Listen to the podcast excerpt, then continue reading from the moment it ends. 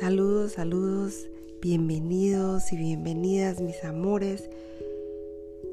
Soy Ana Meléndez y estoy agradecida una vez más por estar con ustedes. Gracias a Dios y al Espíritu Santo por siempre dejarnos guiar en todo momento con un curso de milagros.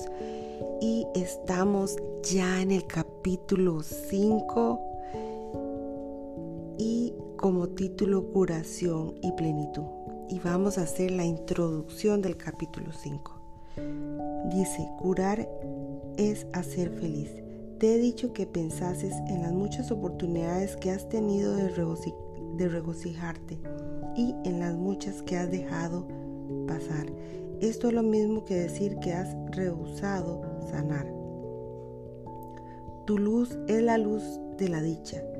El resplendor no está asociado con la aflicción la dicha suscita que uno esté completamente dispuesto a compartirla y fomenta el impulso natural de la mente de responder cual una sola.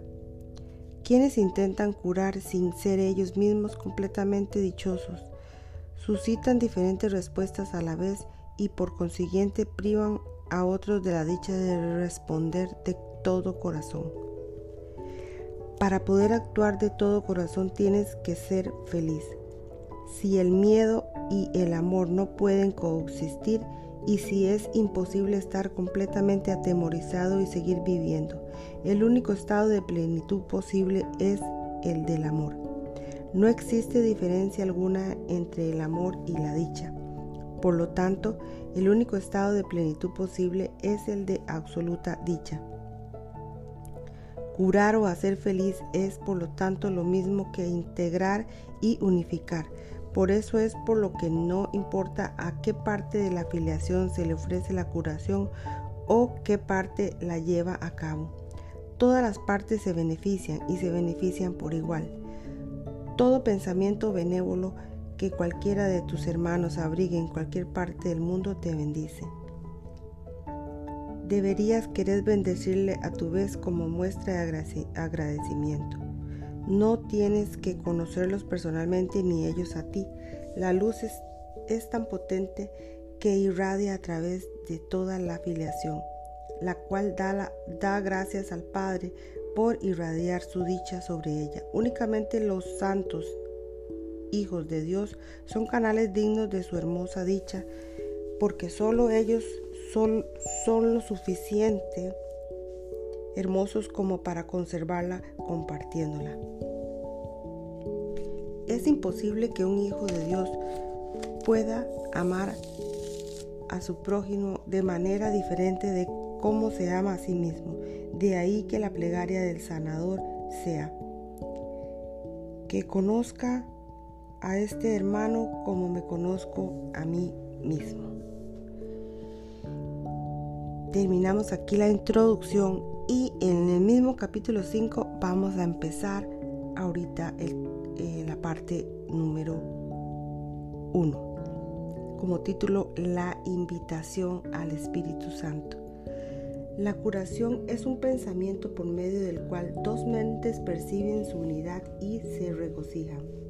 Su gozo exhorta a todos los miembros de la afiliación a que se, regocijen junto a ellos y permite que Dios acuda a ellos y se manifieste a través de ellas. Solo la mente sana puede experimentar una revelación de efectos duraderos porque la revelación es una experiencia de pura dicha.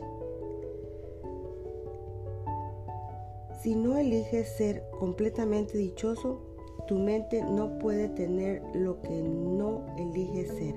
Recuerda que para el espíritu no hay diferencia alguna entre tener y ser. La mente superior piensa de acuerdo con las leyes que el espíritu obedece, por lo tanto, honra únicamente las leyes de Dios.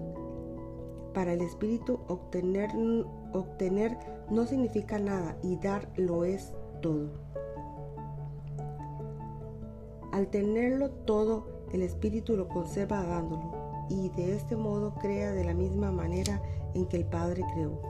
Aunque, aunque esta manera de pensar no tiene nada que ver con la posesión de bienes materiales, incluso a la mente inferior le resulta comprensible en conexión con, sus, con ideas. Si compartes una posesión física, ciertamente divides su propiedad, mas si compartes una idea, no la debilitas. Toda ella te sigue perteneciendo aunque la hayas dado completamente. Lo que es más, si aquel a quien se les ha dado la acepta como suya, es, eso, la, eso la refuerza en tu mente y por consiguiente la expande. Si puedes aceptar el concepto de que este mundo es un mundo de ideas, la creencia en la falsa conexión que el ego hace entre dar y perder desaparece. Demos comienzo a nuestro proceso de redespertar con unos cuantos conceptos simples. Los pensamientos se expanden cuando se comparten. Cuantos más creen en ellos, más poderosos se tornan. Todo es una idea. ¿Cómo entonces puede asociarse dar con perder? Esta es la invitación al Espíritu Santo. He dicho, ya que puedo ascender hasta lo alto y hacer que el Espíritu Santo descienda hasta ti. Mas solo puedo hacer eso a instancia tuya. El Espíritu, el Espíritu Santo se encuentra en tu mente recta, tal como se encuentra en la mía. La Biblia dice que mora en ti la mente que está en Cristo Jesús y lo utiliza como una bendición. Se trata de la bendición de la mentalidad milagrosa. Te pide que pienses tal como yo pensé, uniéndote de esta manera a mí en modo de pensar de Cristo. El Espíritu Santo es la única parte de la Santísima Trinidad que tiene una función simbólica. Se le ha dado el sanador, el consolador y el guía. Se le ha descrito también como algo separado aparte del Padre y del Hijo. Yo mismo dije, si me voy os enviaré otro consolador que morará con vosotros para siempre su función simbólica hace que él sea difícil de entender, ya que todo simbolismo se presta a diferentes interpretaciones, como hombre y también como una de las creaciones de Dios. Mi recto pensar, que procedió del Espíritu Santo o inspiración universal, me enseñó en primer lugar y ante todo que esta inspiración es para todos. Yo mismo no hubiera podido gozar de ella de no haber sabido esto. La palabra sabido es apropiada en este contexto porque el Espíritu Santo está tan próximo al conocimiento que lo evoca o mejor dicho facilita su llegada. He hablado anteriormente de la percepción elevada o verdadera, que esta que está tan próxima a la verdad que Dios mismo puede salvar la diminuta brecha que hay entre ellas. El conocimiento está siempre listo para fluir a cualquier parte, pero no puede oponerse a nada, pues por consiguiente obstruirlo, pero jamás perderlo. El Espíritu Santo es la mente de Cristo, la cual es la consciente del conocimiento que yace más allá de la percepción. El Espíritu Santo comenzó a existir como medio de protección al producirse la separación.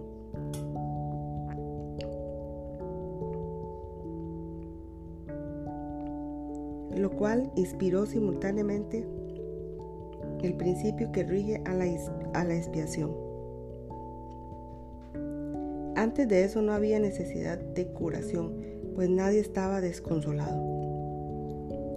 La voz del Espíritu Santo es la llamada a la expiación, es decir, a la restitución de la integridad de la mente. Cuando la expiación se complete y toda la filiación sane, dejará de haber una llamada a retornar. Pero lo que Dios crea es eterno.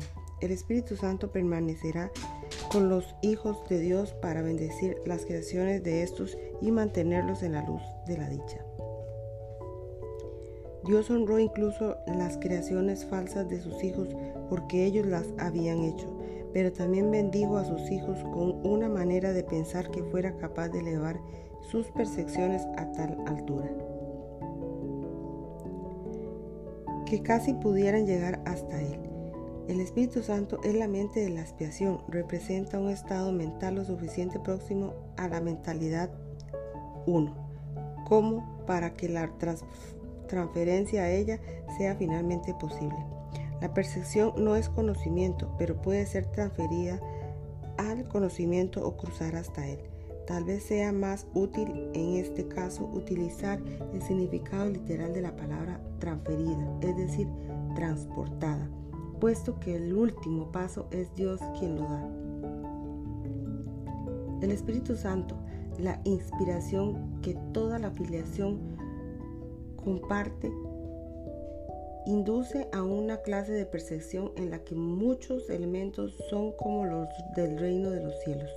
En primer lugar, su universalidad es perfectamente inequívoca y nadie que la alcance podría pensar ni por un momento que compartirla signifique cualquier otra cosa que no sea ganar. Un segundo lugar es una percepción que es capaz de atacar, por lo tanto es verdaderamente receptiva. Esto quiere decir que si bien no engendra conocimiento, tampoco lo obstruye en modo alguno. Finalmente señala el camino que lleva a lo que está más allá de la curación que trae consigo y conduce a la mente más allá de su propia integración hacia los senderos de la creación. En este punto es donde se producen suficientes cambios, cambios cuantitativos para producir un verdadero salto cualitativo. Hasta aquí termina la lectura de hoy y nos veremos próximamente en la parte número 2, la voz que habla por Dios. Hasta ahí nos veremos. Gracias, gracias, gracias. Bendiciones.